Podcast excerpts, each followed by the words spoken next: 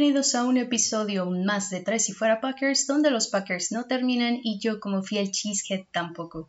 Mi nombre es Betsy Osuna y me encuentran en Twitter como Tres y Fuera Packers. Espero que estén teniendo una mañana, día, tarde o noche muy bueno y que su semana hasta ahorita vaya bastante bien. A la fecha de hoy hay algunas notas que compartir. La primera es que los Packers firmaron a la escuadra de prácticas al guardia Ben Braden.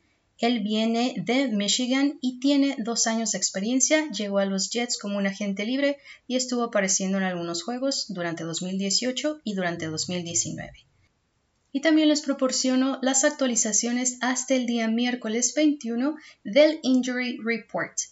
Los jugadores que no participaron fueron el tackle David Bakhtiari, quien está lesionado del pecho, también el corredor Tyler Irvin por una lesión en la muñeca, el profundo Darnell Savage por una lesión en el cuádriceps, el ala cerrada Robert Tonyan por una lesión en el tobillo y el liniero defensivo Tyler Lancaster por una lesión en el hombro. Aquellos que tuvieron participación limitada fueron los hermanos Smith, Preston Smith por una lesión en el hombro, Cedarius Smith por una lesión en el tobillo, Equanimous St. Brown por la lesión en la rodilla, asimismo el cornerback Kevin King por una lesión en el cuádriceps, lo mismo que el linebacker Rashan Gary por una lesión en el tobillo, y finalmente Chris Barnes, el linebacker, por una lesión en el hombro. Sin más preámbulo, pasamos entonces al análisis del partido contra los Bucaneros de Tampa Bay. Nada como dejar pasar algo de tiempo para asimilarlo, si esa es la palabra que mejor lo describe, porque lo que ocurrió el fin de semana, a menos que ustedes hayan estado metidos en una cueva, todos saben lo que ocurrió allá en el Raymond James Stadium. La tripulación comandada por Tom Brady venció a los Packers en una aplastante derrota 38 a 10.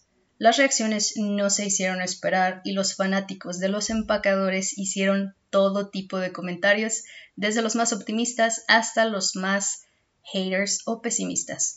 Pocos comentarios vi en redes sociales que se mantuvieran un poco neutrales. Así que les voy a dar un resumen muy rápido del partido. En el primer cuarto comienzan los Packers con su primera serie ofensiva, bastante larga, duró cerca de 10 minutos si mal no recuerdo, que concluye en un gol de campo de 39 yardas. Los Bucaneros no lograron mucho y tuvieron que despejar. Volvía Green Bay al emparrillado, Aaron Rodgers escapaba por la derecha para correr 7 yardas y meterse a la zona de anotación, pero la jugada fue revisada y el fallo fue revertido. Primero habían dicho que era anotación, después dijeron, ¿saben qué? Siempre no. Sin embargo, capitalizaron la anotación con un acarreo de Aaron Jones, quien corrió para solo la yarda que faltaba. El punto extra fue efectivo y con esto se ponían 10 a 0. Así finalizó el primer cuarto. Después en el segundo cuarto de ir con una ventaja de 10 puntos, Aaron Rodgers lanza sin embargo, el defensivo Jamal Dean de los Bucaneros le intercepta y hace un pick six. Tres jugadas después vuelve a lanzar para otra intercepción, esta vez con el defensivo Mike Edwards, quien atrapó bastante bien el ovoide, corrió y se quedó a una yarda de la zona de anotación.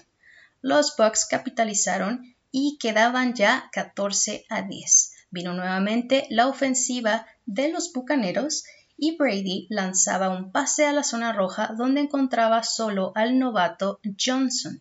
Y casi para finalizar este segundo cuarto, lanzó otro pase de anotación a la zona roja donde encontró a Gronkowski solo, fue un pase de 12 yardas y con esto se fueron a los vestidores 28 a 10. Los Bucaneros llevaban una amplia ventaja de 18 puntos. Después, en el tercer cuarto, hubo varias capturas a Rodgers y un gol de campo de los Bucaneros de 50 yardas. Así que Tampa quedaba en segunda y gol en la yarda 1 de Green Bay para capitalizar con un acarreo de Ronald Jones. Finalizaba también el cuarto y el marcador quedaba 38 a 10. En el último cuarto, los mariscales titulares dejaron de jugar hacia casi la mitad del mismo, entraba el mariscal suplente Boyle, a quien se le resbaló el balón, prácticamente un balón suelto, mismo que de milagro recuperó. Casi al final del cuarto, el suplente Gabbert terminó arrodillándose para ninguna yarda en dos ocasiones y así fue como finalizó el encuentro. De esta manera, los Bucks ganaban en su casa con una amplia ventaja. El mejor resumen que les puedo dar es que los Packers dieron el partido por perdido desde el segundo cuarto. Habrá quienes estén en desacuerdo, sin embargo, jamás se pudieron recuperar.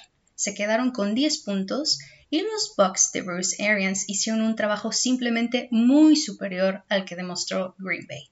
Hay mucho de qué hablar, pero voy a mencionar lo que a mi parecer es lo más digno de discutir o informarles básicamente. Los Tampa Bay Buccaneers llegaron al emparrillado con toda la actitud. Este era un partido muy esperado por muchos seguidores de ambos equipos, ya lo había mencionado en la previa con Beto, mi invitado de Packers ZMG, por los dos mariscales involucrados. Pero a pesar de ello, el resultado, cualquiera que fuera, quiero decir, a pesar de los mariscales, no lo iban a dar ellos, porque recordemos que esto es un trabajo en conjunto. No con esto le voy a quitar mérito a Brady, porque su ofensiva lo hizo bien y su defensiva lo hizo todavía mucho mejor. Un entrenador como Bruce Arians difícilmente iba a permitir que el partido se le escapara de las manos y estoy segura, pero segurísima, de que estudió a los Packers hasta cuando estos iban al baño porque les tomó toda la medida de una manera casi escalofriante. Y es que, señores y señores, los Bucks dominaron el encuentro desde el segundo cuarto y su tripulación no permitió que los Packers se levantaran o al menos no supieron cómo hacerlo. Se notaba la desesperación en el rostro de todos, principalmente en el de Rodgers, y esto hizo que fueran cayendo en errores, comenzando por los errores más peligrosos, que son los errores mentales.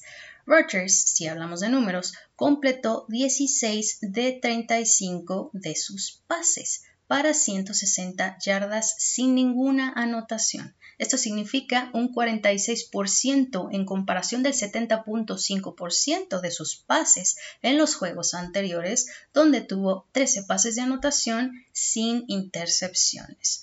Por otra parte, Brady tuvo 17 envíos completos en 27 intentos para 166 yardas y dos anotaciones sin intercepciones. Y en realidad podría seguir proporcionándoles algunas estadísticas, mencionaré quizá alguna, pero no creo que este análisis se base en estadísticas porque de cualquier manera las de los bucaneros serán superiores. Básicamente estuve pensando en alguna forma de cómo podría presentarles este episodio y analizando el partido un poquito me di cuenta de que esto es como el bueno, el malo y el feo. Esa película clásica con Clint Eastwood. ¿Qué les parece entonces si les hago mención de lo que formó parte de estos tres elementos, como si fuesen personajes? ¿Quiénes fueron los buenos, quiénes los malos y quiénes los feos?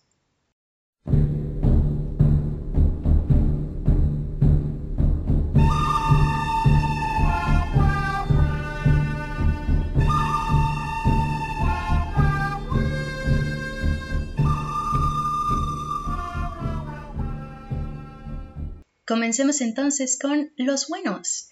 Entre los buenos estuvieron Aaron Jones, por ser el único que tuvo una anotación, y estoy siendo un poco magnánima, A.J. Dillon, porque corrió bien, y en una de esas les corrió 20 yardas, David Bakhtiari, no creo ni espero que todos estén de acuerdo conmigo, pero creo que él hizo su trabajo. Dudo que sea sencillo tener a Jean Pierre Paul enfrente y tratar de contenerlo. Sí, se le escapó algunas veces, pero no permitió presión a su mariscal en 29 snaps. Jer Alexander por ser uno de los mejores cornerbacks de la liga, pero también porque Chris Godwin, a pesar de que le ganó la espalda una vez cuando corrió una ruta de 25 yardas, de ahí en más no dejó ni a Mike Evans en paz y cuando tuvo la oportunidad con Ronald Jones tampoco le permitió hacer algo. Montrevious Adams, igual no todos estarán de acuerdo conmigo, eh, quizá esté siendo muy magnánima, sí regaló un primer down que terminó en una recepción de Gronkowski, sin embargo detuvo a McCoy y tuvo una de las cinco presiones de toda la defensiva de Green Bay, hizo más que otros defensivos, aunque parezca poco. Y el último, Chandon Sullivan, porque tacleó por lo menos tres veces y paró la carrera en dos ocasiones. Este fue el equipo de los buenos.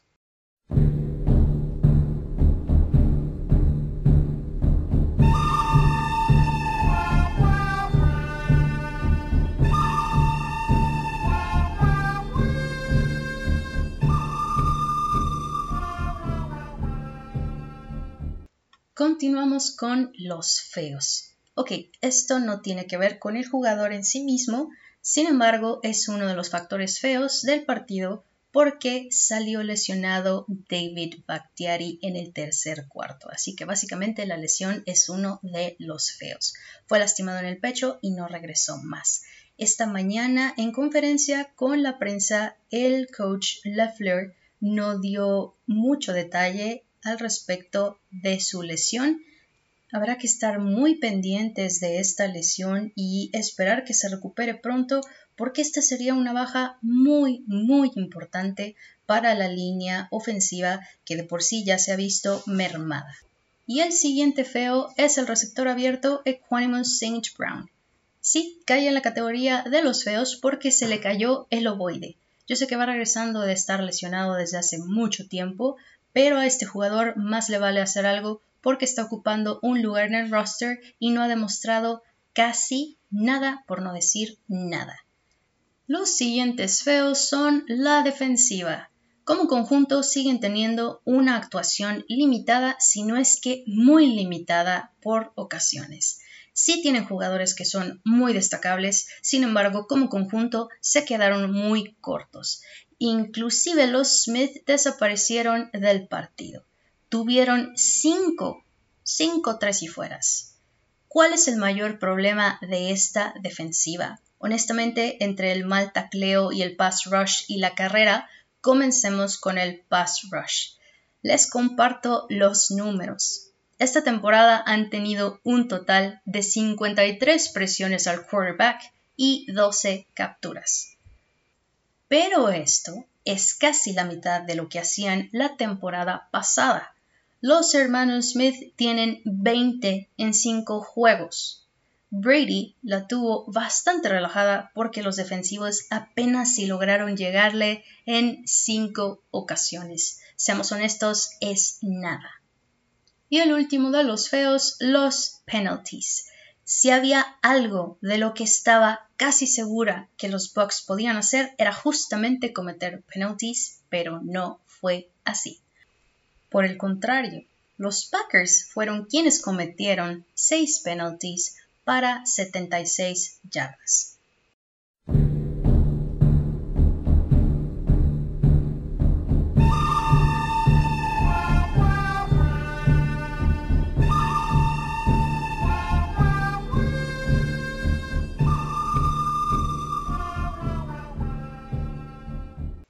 Y finalmente tenemos a los feos. Bueno, pues entre los feos estuvieron la ofensiva en conjunto. Yo sé que en los episodios anteriores les había hablado muy positivamente acerca del desempeño que todos ellos estaban teniendo, inclusive lo hice en la previa, en el episodio anterior, pero simplemente en este partido estuvieron fatal. Su línea no brindó la protección al quarterback, cosa que habían mostrado en los partidos anteriores. Le llegaron a Rogers muchas veces y fuerte. Por suerte no lo lastimaron, pero pudieron haberlo hecho fácilmente si no acuérdense cómo se lo trajo el defensivo Shu toda la noche, que por cierto, qué jugador con actitud más nefasta. El próximo de los feos es Billy Turner. De toda la línea ofensiva, él fue uno de los peores. Este tackle derecho simplemente no pudo mantener quieto a Shaquille Barrett y permitió que llegaran a presionar varias veces y además que hicieran una captura. El próximo de los feos es Lucas Patrick. Lo mismo le pasó, pero del lado derecho. Otro de los feos fue Darius Smith. Este jugador fue borrado del mapa como Thanos borró a medio universo Marvel con el chasquido de sus dedos. Ok, para esto tengo que abrir un paréntesis porque para algunos puede que sea chistoso, puede que no. Vi un meme hace unos días en el que Thanos era prácticamente Tom Brady Y bueno, Aaron Rodgers se estaba borrando del universo, así como yéndose en pequeños pixelitos después de su celebración, que ni al caso para que celebraba era muy pronto y básicamente le salió el tiro por la culata. Después de ese comercial, ok, Sadarius Smith, ¿por qué fue uno de los feos? Ok, pero ¿por qué fue uno de los feos? Por una sencilla razón. Su actuación fue bastante mala no sé cuántas veces conté las oportunidades que tuvo de hacer pass rush, o al menos haber hecho algo más, pero fue totalmente anulado por la línea ofensiva. Los ofensivos simplemente no daban su brazo a torcer y estaban brindándole una excelente protección a Brady. El próximo de los feos es Josh Jackson. Este esquinero es uno de los feos del partido porque tuvo dos errores que le costaron al equipo muy caro. Una interferencia de pase que les dio a los Bucks una anotación. Ya con esto se ganó el lugar en la lista de los feos. Sin embargo, el novato de los Bucks, Johnson, le ganó la espalda en cobertura de uno a uno y, ¿qué creen? Anotó.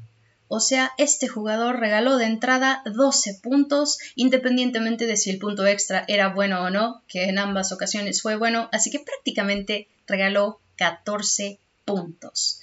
Los próximos feos son las intercepciones. Green Bay tuvo sus primeras entregas de balón y fueron dos. Y esto me lleva al siguiente y último feo. Aaron Rodgers lanzó dos intercepciones y una de ellas fue un pick six. Esto a cargo del esquinero de los Buccaneers Jamal Dean. Tan solo tres jugadas después, solo tres. El safety Mike Edwards hacía una segunda intercepción y ahí van a entregar por segunda ocasión el balón. No olvidemos que iban a ser más intercepciones, pero de milagro a los defensivos de Tampa se les resbalaron. El partido para los Packers ya estaba perdido al inicio del segundo cuarto. Nunca pudieron recuperar un ritmo, al menos ni para dar la pelea. Ya les mencionaba sobre los errores mentales. Hay algo que pasa con Rogers, o no sé si sea yo quien se lo imagina o lo percibe, pero es como si después de un error así sucumbiera a la sola idea de que se equivocó, y en lugar de concentrarse en no repetir el error, se estresa por lo que ocurre y se cicla en eso. No voy a decir que un pick six, no me malinterpreten, fue un error garrafal, no lo estoy minimizando, pero había mucho tiempo para recuperarse en lugar de apresurarse como él lo hizo. Sencillamente no se recuperó, se paralizó en su frustración. Las intercepciones debieron haber sido varias más porque por lo menos lanzó cinco pases que fácilmente pudieron haber sido interceptados. Ahora, no todo recae en él porque en esto están involucrados otros feos que ya los mencioné, la ofensiva. Bueno, ahora qué? Sí, ya se perdió el invicto y los Packers parecen haberlos bajado de la nube. Y sí, es una derrota ante cuatro partidos que fueron ya ganados, entonces no todo es tan negativo, quedan varias semanas y el equipo puede recuperarse. Eso creo y que es obvio, pero estreso la importancia de no decir, bueno, es un partido para el olvido. No, todo lo contrario, es un partido que no deben de olvidar porque no es solo la sensación y el golpe anímico inmediato, sino es empezar a trabajar cuanto antes en los errores, en esa confianza que no pueden darse el lujo de perder, porque si lo vuelven a hacer les irá exactamente igual, no importa el equipo que se les ponga enfrente, pero lógicamente un equipo tan competitivo como estos Bucks, bueno, no la tendrían para nada sencilla. Igual los equipos que se vienen, a pesar de que parece que en palabras populares les está yendo peor que a los Packers, tampoco, no se pueden comprar esa idea porque en este deporte todo cambia de una semana a otra y nunca se puede bajar la guardia. Yo en la previa y en las semanas anteriores, claro que les venía diciendo lo bien que les estaba yendo, las estadísticas, los records y todos los elogios a quienes se los merecían, porque eso ya se lo ganaron. Trabajaron por ello y no importa si fue contra unos santos que no tenían a una de sus mejores armas ofensivas o si fue en contra de unos Falcons que estaban justo en la misma situación, este juego se les fue por completo. Lo que fue un shock, si puedo utilizar esa palabra, para la afición y para quienes hayan visto el partido en general, es que yo vi a un equipo que se rindió, a un equipo que sucumbió ante la desesperación de poder levantar el juego. Eso los llevó a cometer fallas tremendas en el transcurso del mismo. Vi a una ofensiva que cometió muchos errores, entre ellos uno de los mayores fue no haber brindado la protección necesaria para darle tiempo a su mariscal. Vi a un mariscal frustrado a partir de las intercepciones y lejos de tener una actitud que animara al equipo, se encerró simplemente en el error. Vi a una defensiva que en lugar de dictar cómo sería el juego, fue reactiva y se limitó a esperar qué hacía la ofensiva bucanera. Permitieron que les ganaran hasta en las coberturas personales y no fueron suficientemente rápidos para acercarse a Brady. Vi a un equipo que parecía que no se había aprendido el playbook y espero que no piensen que soy una hater porque esta semana parece que solo me concentro en lo negativo. No es así. En otro episodio les dije que no siempre les hablaría flores del equipo, también hay que ser objetivos, y aceptarlo. Quedaron a deber. Por otra parte, reconozco el fabuloso trabajo que hizo Tampa Bay, sobre todo su defensiva, que no dio descanso ni un segundo y en ningún momento se les vio relajarse, y aún más la disciplina que mostraron porque Arians habrá aplicado, no sé, las acciones correctivas pertinentes o no sé qué haya hecho, pero simplemente sus penalties fueron cero, no estuvieron ni cerca de ser lo que fueron en semanas anteriores. Quisiera también mencionar que sería decepcionante pensar que este fue el último partido que vimos de Brady y Rodgers. Ojalá que no y que se encuentren en playoffs. ¿Qué más quisiera uno, cierto? Una cosa es segura, queridos escuchas. Una derrota es una derrota. No importa si había mucho viento, si la defensiva tuvo una mala actuación, o si fueron las fundas raritas del pateador, o si fue la maldición del bye week, que por cierto les recuerdo, viene pasándoles lo mismo desde 2015. Esto se va a volver una tradición si no hacen algo en su bye week, o sea, si no entrenan como deben, pero sobre todo si no encuentran formas de reponerse del error aunque de ese encuentro el equipo gana experiencia de cómo no hacer las cosas y cada quien tendrá sus aprendizajes y reflexiones correspondientes. No todo está perdido, aunque a veces así lo parezca y no siempre se puede ganar, pero sí hay formas de perder y no voy a endulzar lo que ocurrió, que ocurrió fue una derrota contundente. Recordemos además lo que ya decía el legendario Lombardi y lo cito, ganar no lo es todo, es lo único. Así que así culmina el episodio de hoy. Espero que les haya agradado y muy muy pronto tendrán la previa, esto es mañana o pasado, del encuentro contra los Texans. Así que bueno, no me queda más que invitarlos a seguirme en redes sociales. Ya saben, me encuentran en Twitter como Tres y Fuera Packers y en mi cuenta personal como She Said C-H-E-E-S-E-S-A-I-D-G-B. Por favor, les pido que me dejen alguna reseña en la plataforma de su preferencia y muchísimas gracias por haberme permitido entrar hasta sus casas, sus oficinas, donde sea que nos estén escuchando. Porque la NFL no termina y los Packers tampoco. Go Pack Go.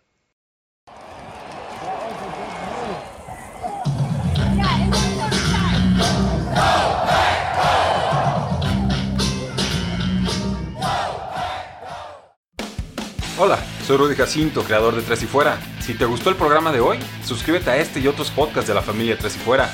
Tres y Fuera NFL, Tres y Fuera Fútbol, Tres y Fuera de tu equipo favorito y claro, el canal de Tres y Fuera YouTube con videos todos los días. Porque si tu equipo existe, Tres y Fuera lo cubre.